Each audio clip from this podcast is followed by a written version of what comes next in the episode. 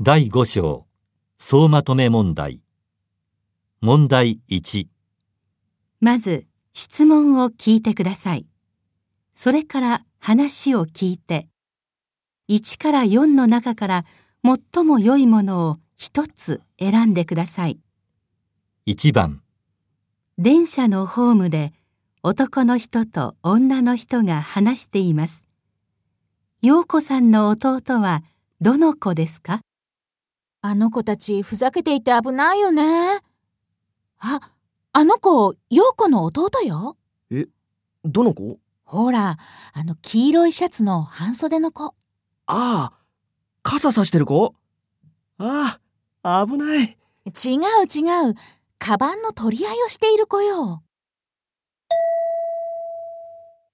陽子さんの弟はどの子ですか？